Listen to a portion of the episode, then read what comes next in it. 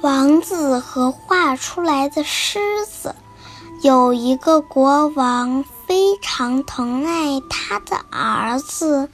一天晚上，国王做了一个梦，梦到他最宠爱的小王子被一只狮子误伤，后来竟然死去了。国王醒来后吓坏了，害怕梦里的事情变成真的，就下令把小王子关起来。小王子被关起来后，整天都郁郁寡欢。